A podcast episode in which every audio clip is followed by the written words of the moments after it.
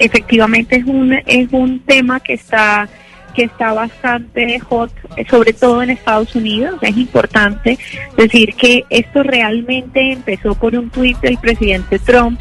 cuando, cuando se estaba hablando y estaban todas las protestas frente a la muerte de George Floyd,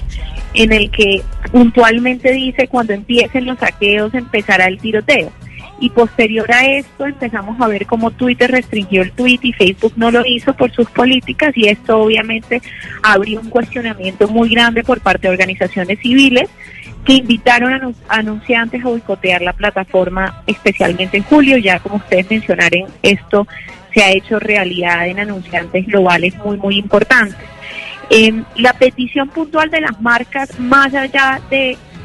que Facebook eh, ayude a, minimizar la misinformación y también obviamente todos los mensajes de odio,